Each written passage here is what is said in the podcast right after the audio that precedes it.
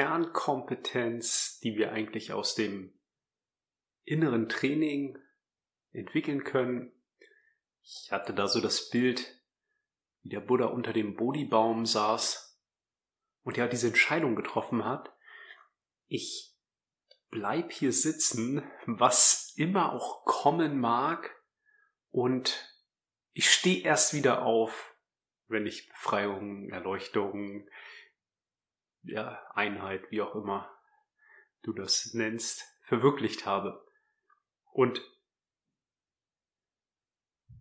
unter dem Bodhibaum sitzend als Metapher für unser Leben.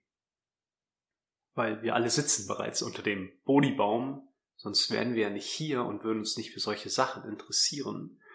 Und das bedeutet also, dass wir in unserem Alltag, unser Alltag ist der Bodhibaum. In unserem Alltag sitzen wir darunter und was ist die Kernkompetenz, die dem Buddha ermöglicht hat, eigentlich das zu verwirklichen, was er verwirklicht hat.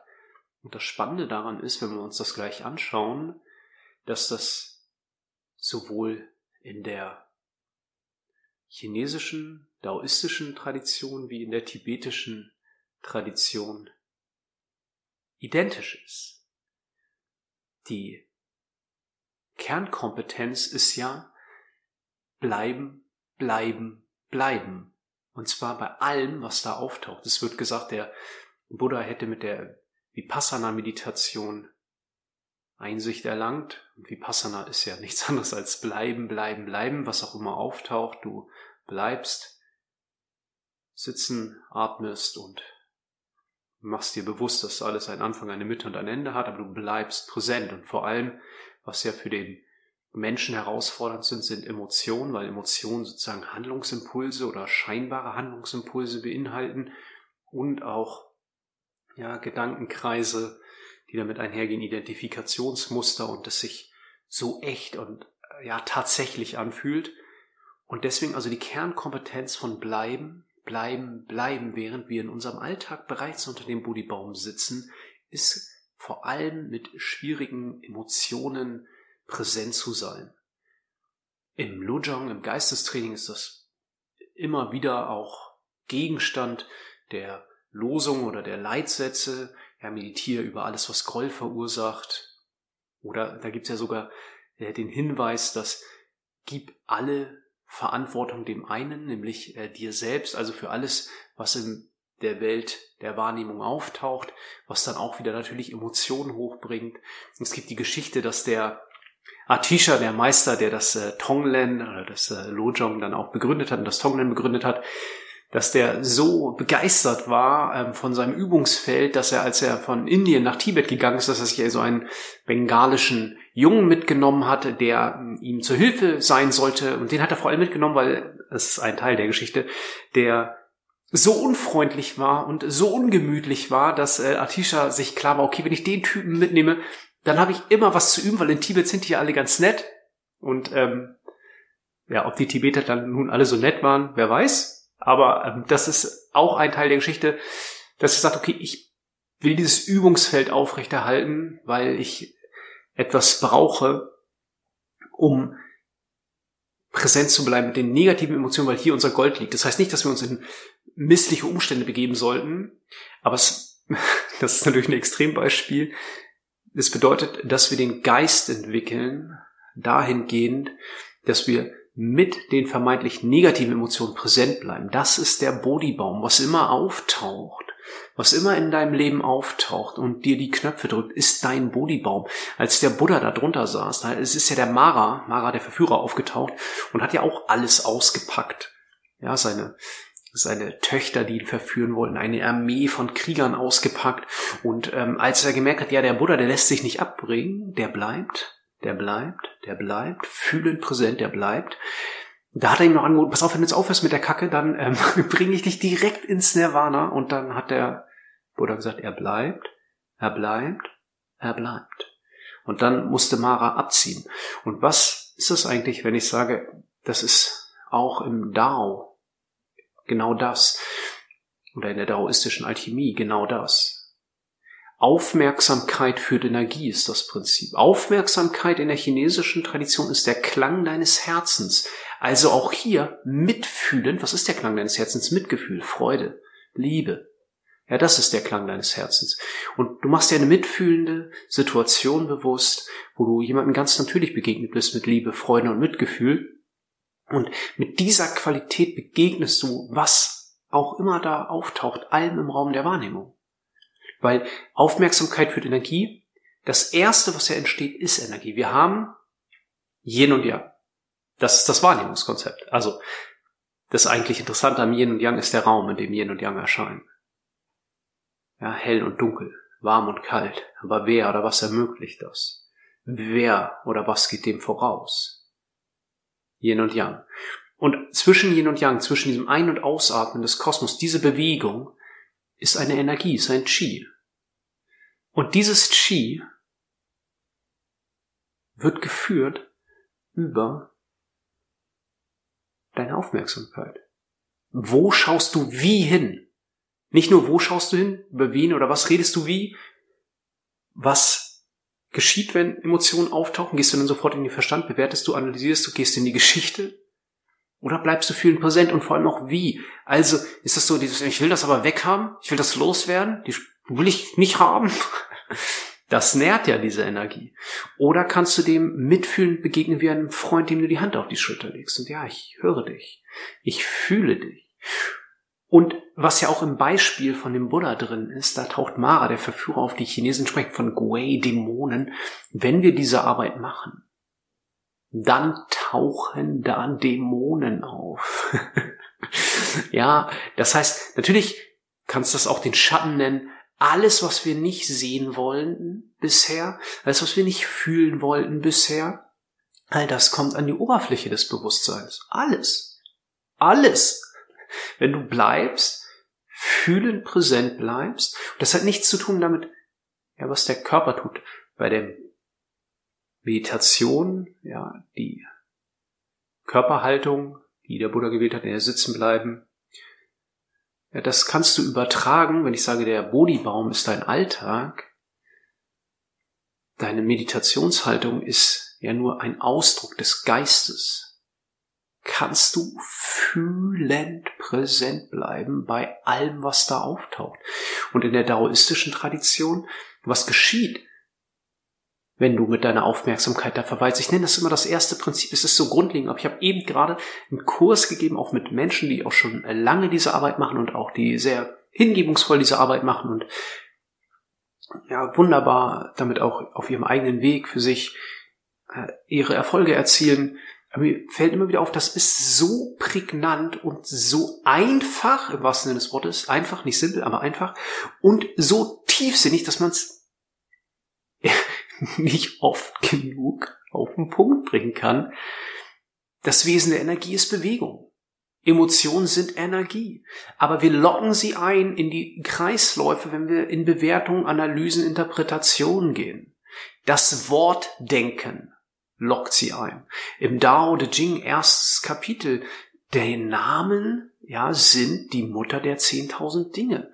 Und auch in der tibetischen Tradition so ja, wie ich das kennengelernt habe, ist es das Momentum, das du entwickelst in der Meditation, wo du über das Wortdenken hinausgehst.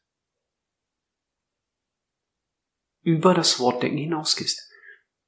Und ein Tor dazu ist, wenn du mit deiner Aufmerksamkeit bei der puren Empfindung verweilst, weil was geschieht dann? Dann nimmt das Qi wieder sein wahres Wesen an, nämlich Energie, Wandel, Pulsation, Bewegung. Und aber in dem Moment, wo wir interpretieren, ja, das ist schon der Moment, wo eigentlich Mara dem Buddha sagt, na gut, okay, du bist nicht reingefallen auf meine äh, Töchter, du bist nicht reingefallen auf die Armee, aber wenn du aufhörst jetzt äh, diesen Kram hier zu machen, dann kommst du direkt ins Nirvana. Aber der Buddha wollte ja nicht nur Nirvana für sich verwirklichen, das ist ja der Hinayana-Pfad, das kleine, das kleine Gefährte, der kleine Pfad, sondern Mahayana, der große der wollte ja für alle Wesen wirken. Und weil, wenn da nur eins ist, dann Ja, bist du ich und ich bin du, das kein du und das kein ich, das ist nur eins.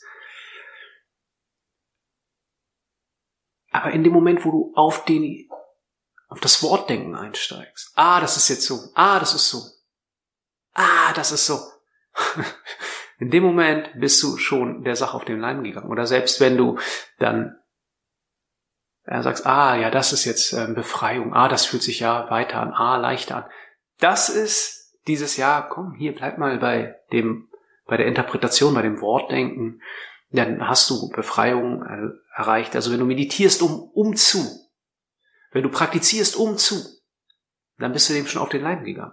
Chinesen nennen das ja auch Wu-Wei, nicht eingreifen, also handeln ohne handeln, denn das ist kein Umzu. Gerade nicht, gerade kein Umzu, sondern praktizierst, weil du praktizierst, Punkt. Und das ist dein Bodybaum, nämlich der Alltag. Und du bleibst, die Kernkompetenz ist bleiben, bleiben, bleiben. Und in dem Maß, wie du die Energie einfach berührst, ja, kommt alles in Bewegung. Und deswegen ja auch die erste Bewegung, und das gibt's in der tibetischen wie auch in der chinesischen Tradition, ist Anhaftung, Ablehnung. Mag ich, mag ich nicht. Damit kommt das ganze Wortdenken rein. Mag ich, mag ich nicht. Will ich, will ich nicht die Tibeter sprechen auch von Angst und Hoffnung, weil Hoffnung ist, ja, klebt alles in die Matrix, in den Samsara, weil du damit sozusagen, ja, irgendwie alles abgibst. Also erstmal ist da die Identifikation mit Zeit, ja, irgendwie in einer vorgestellten Zeit wird es irgendwie besser. Dann die andere Seite, wenn du Hoffnung hast, ist die andere Seite davon Angst, das hältst du aufrecht.